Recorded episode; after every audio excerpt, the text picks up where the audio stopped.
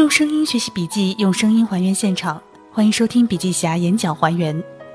今天为大家继续分享的是笔记侠团队为于晨在向先行者致敬于晨泉州首场分享会整理的演讲笔记。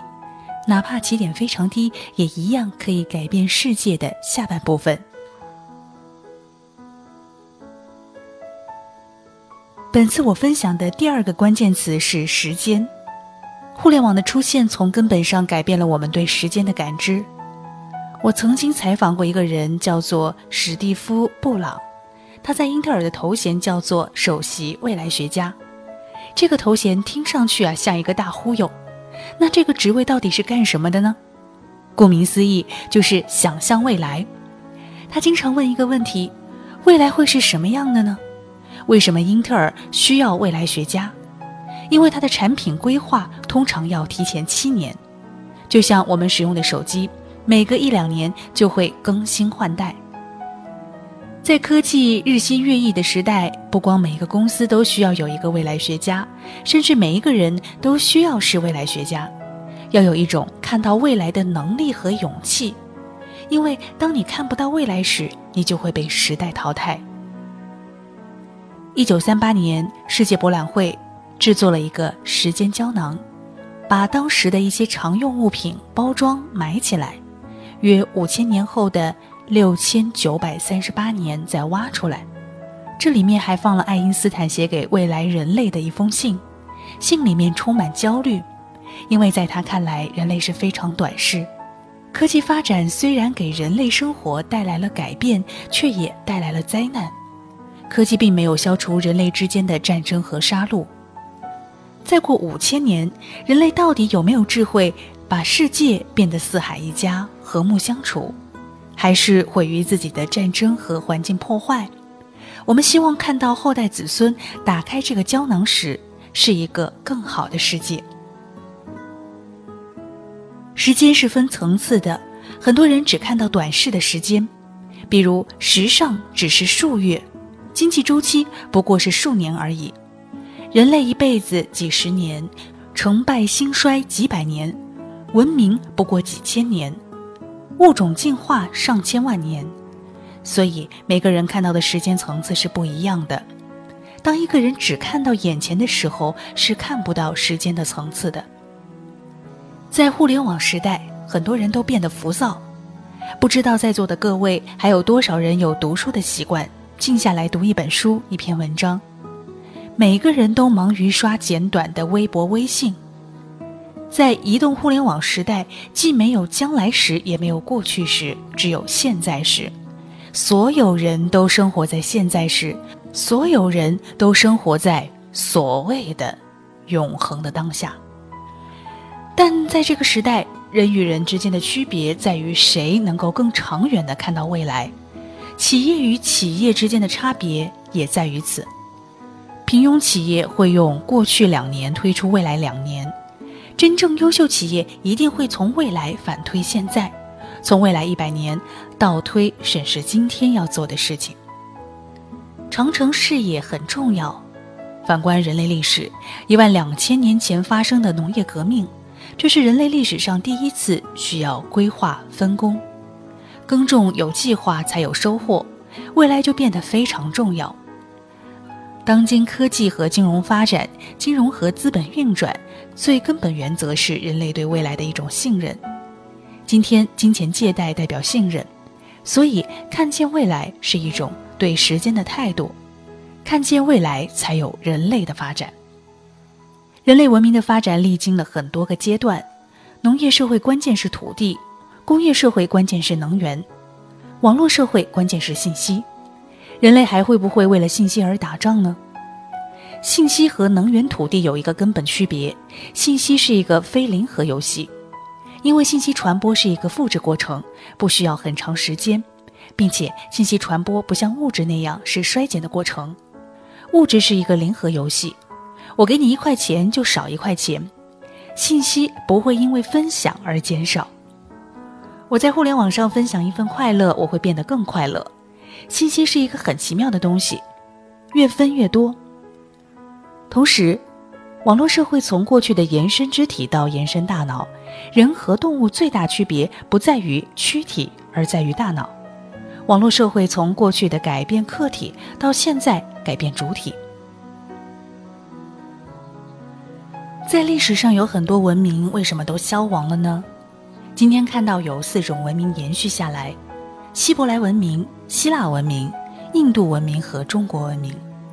这些文明都诞生于一个被誉为轴心时代的时间段。在中国有孔子、老子、庄子；希腊有亚里士多德；印度有释迦摩尼；希伯来也有自己的宗教先知。今天人类文明都是从当时延续下来，轴心时代产生的文明才是真正从零到一的过程。今天的文明和宗教都可以追溯到两千多年前的。轴心时代，我们今天生活在轴心时代的遗产里面。这四种文明非常有意思，有别于埃及古文明的地方是在于，他们都有一种超越突破的视野，可以看到精神的彼岸，各自产生的核心价值也不一样。我们分别来看一下，希腊文明是关注理性和求知，这里特别要和大家分享的是。科学西方文明依赖希伯来文明和古希腊文明的交叉而来。我们再来看希伯来文明，它对应的是犹太教、基督教和伊斯兰教，它关注人类的救赎；而印度文明对应的是佛教文化，关心人的解脱。中国文明也就是儒家道教，关心的是人的道德。这四大文明都在完成一个超越性的问题。都可以看到现实之外和未来。古埃及、古巴比伦、玛雅文明在经历外来入侵、自然灾害都灭亡了。只有产生超越突破的文明，才能真正在历史上延续下来。我们这两千年的文明都是轴心时代产生超越突破留下的遗产。所谓超越突破，无非最关注死亡和个体。所有超越突破的文明都在关注生命最根本问题。今天我们生活在一个科技发达的时代，所有这些科技都对轴心时代的文明产生了冲击。互联网无限，个体之间界限越来越模糊。另一个方面呢，个体越来越依赖社会。随着神经科学和认知科学发展，也改变着个体对社会的认同。同时，随着科技的发展，现实生活变得越来越美好。古时候，人期待来生来世；在科技今天，随着生命科学和人工智能发展，未来也许有一天可以实现永生。死亡的问题也被挑战了，因为科技发展，过去两千多年的文明在今天面临着挑战和超越。未来文明会怎样？没有人会有答案。在我们自己的文明当中，不管你是不是有信仰，都需要有一个价值的基础。在今天，我们文明和价值的基石是不是受到互联网的冲击？是不是受到科技发展的挑战呢？随着互联网和新科技的兴起，人类在经历第二个轴心时代，就像我们祖先两千多年前经历的轴心时代那样。今天我们经历的科技巨变，或许会改变未来文明几千年的走向。时间会让我们审视互联网带来的变化和思考。今天我要分享的第三个关键词是连接。网络给我们带来了连接。谈到了连接，我们想到的是网络、跨界和交叉。我采访的很多人都有一个共同的头衔——互联网之父，因为互联网的发展并不是单一现象。而是一个非常复杂的关系网。这些人在不同的历史阶段对互联网产生重要的贡献。他们当中有学者、有理论家和科学家，也有实战家和工程师，还有管理者跟企业家。所以，所有人都在拼爹，但都拼不过互联网。而正是通过这些人的共同努力，才成就今天的互联网。我们看待互联网的历史，不是一条因果链。一种线性思维，而应该用一种网络思维和连接的思维去反思历史。过去我们常说发明像一个灯泡一样在某个人脑子里产生，但在互联网时代，发明是依靠一群人。现在互联网新的象征和符号是咖啡馆。今天的硅谷咖啡馆是很多创业者、学者、投资商云集的地方，大家在那里交换思想，在讨论过程中传播、拷贝、复制别人的思想。所以在移动互联网时代，你很难说某一个人发明了一样东西，很多东西是大家通过连接网络共同产生的创造和进步。为什么美国互联网在西部硅谷旧金山发展？旧金山在六十年代是一个非主流文化的发源地，敢于挑战主流和权威，很多创新产生于边缘化。互联网不是在中部，而是在美国西部发展起来，也是因为之前的西部是一个待开发之地，互联网先前也是野蛮之地，谁有胆量和探险精神，就能开拓互联网领地。我们在看互联网历史，不仅要看到科技和商业发展，也要看到背后的文化和精神，需要把科技、商业、文化和精神连接起来。我们在南加州拍摄的佩伯丁大学门外的国旗镇，当时恰逢九幺幺纪念日，三千面国旗，每一面国旗代表着不同来自国家遇难的生命。同样，Facebook 公司的海盗旗，当时我们拍摄的时候，它是为了纪念某个厨师的过世，他们都降半旗。这两个行为可以看到对个体生命的尊重以及人文主义的精神。这是美国产品和技术创新背后的支柱，有一种非常宽容的精神，允许人们去失败。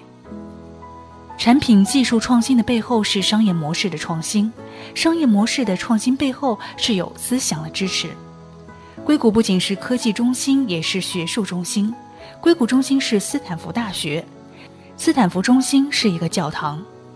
为什么硅谷中心是大学，大学中心是教堂？因为在创新的背后需要有思想，思想的背后需要有信仰。《基业长青》这本书分析了几百家公司成功的经验和数据，得出了结论：所有能够基业长青的公司背后，一定有一种强烈的价值观和理念，都不是单纯为了挣钱，都是拥有信仰。企业必须拥有价值观和理念，哪怕是有争议的行业，比如美国烟草公司。从社会来看很邪恶，但公司内部依然有强烈的价值观，把烟草当作文化和生活品味来提升和推广。所谓高阶竞争力，就是你不能只比距离，要比速度，甚至要比谁的加速度更快。互联网时代，我们不能只关注科技和商业的理念，而要看到连接背后的理念和信仰、文化。和精神的力量。互联网不仅是科技的互联网，也是社会的互联网。互联网所代表的去中心化、自下而上、无边界的理念，不仅仅体现在互联网里面，同时体现在政治、经济、文化、宗教各个方面。互联网时代需要自下而上的激发每一个员工的创造力。硅谷这些企业都讲究扁平化管理。谷歌员工一共有百分之二十自由时间，很多创新产生于这个自由时间。我们现在讲新经济新规则，在网络时代看到前所未有的发展和规模，从零到一百亿美元交易，传统企业沃尔玛用了三十年，一拜用了六年，诺基亚这样的老年百店被卖出七十亿元。小米作为后起之秀，现在已经有超过四五百亿的市值。在互联网时代，经济有着前所未有的暴涨和规模。当下的网络经济有一些新的规律，比如说梅卡菲定律，价值等于成员数目的平方。梅卡菲定律讲的是链接价值，当你的网络是原来两倍大的时候，你的价值是原来的四倍大。传统生意，你越挣钱，你越值钱；而互联网时代，你可以一分钱都没有挣，但却很值钱，因为传统经济讲究稀缺性，网络经济讲的是覆盖范围越大越有价值。还有一种规律叫马太效应，也就是正反馈，讲的就是效益递增概念，富者更富，穷者更穷。另外还有一种规律叫做摩尔定律，讲究爆炸增长的速度。每新增一部电话机，原来网络就变得更有价值，像滚雪球一样越来越大。这个爆炸性增长超出了人类的想象。有这么一个比喻，特别的形象。传统行业如刀削面，砍一刀是一条面，是线性经济；而网络经济呢，如拉面，每拉一次，面条数量就会倍增，是爆炸增长。互联网时代，不要看不起屌丝。因为屌丝随时有可能逆袭变成高富帅。青蛙设计创始人艾斯林格设计出很多知名产品，像是苹果第一代、三星产品。在设计领域有这么一句话：“形式追随功能，设计什么样形式要追随什么样功能。艺术家可以随心所欲，工业设计。”却有物理限制，但艾斯林格讲过另外一句话，叫“形式追随情感”。在互联网时代，产品即营销，设计为什么越来越重要？因为人的情感越来越重要。消费者已不仅仅满足于产品功能，而是希望在消费同时找到美感。苹果能够成功，也在于此。设计意义在于连接科技与人性。以前设计仅仅满足于功能，今天设计满足人的情感。历史上，Ada Lovelace 伯爵夫人非常有地位。现在计算机领域还有以她名字命名的编程语音，那就是 Ada 编辑语言。她是历史上第一个编程员，同时也是数学家。在一百多年前没有计算机的时代，能编辑程序语音是非常了不起的。但是 Ada 还有另外一个身份，英国浪漫主义诗人拜伦的女儿。拜伦一生放荡不羁，离科技很远，是个充满诗意的人。这可以说是一个非常有际遇性的连接，科技和诗意之间通过 Ada 连接起来。当时 Ada 还设想到，计算机不仅是用来计算的，还可能来满足人类其他的需求，艺术创造、玩游戏。运用商业，这恰恰是 Ada 最有远见的地方。他看到未来的科技，看到诗意的科技，看到科技与人性的连接。乔布斯传的作者推出了一本新书，叫《创新者》，书里回顾了整个数字时代发展史，采访了几百位互联网发展的重要人物。这本书开篇和结尾都纪念 Ada。为什么如此？因为 Ada 连接科技与人性，连接科技与诗意。今天我们看待互联网的发展，不应仅仅是从科技和商业本身，而要回归人性。科技为我们带来诗意和远方。好了，演讲笔记分享完了，希望可以帮助到你的学习。感谢你的聆听。如果你对我们的节目有什么意见和建议的话，也欢迎你在留言区和我们进行留言来互动。参与留言有机会获得笔记侠送出的免费小礼品。更多精彩笔记，请关注微信公众号“笔记侠”。我是主播苏兰，我们下期再见。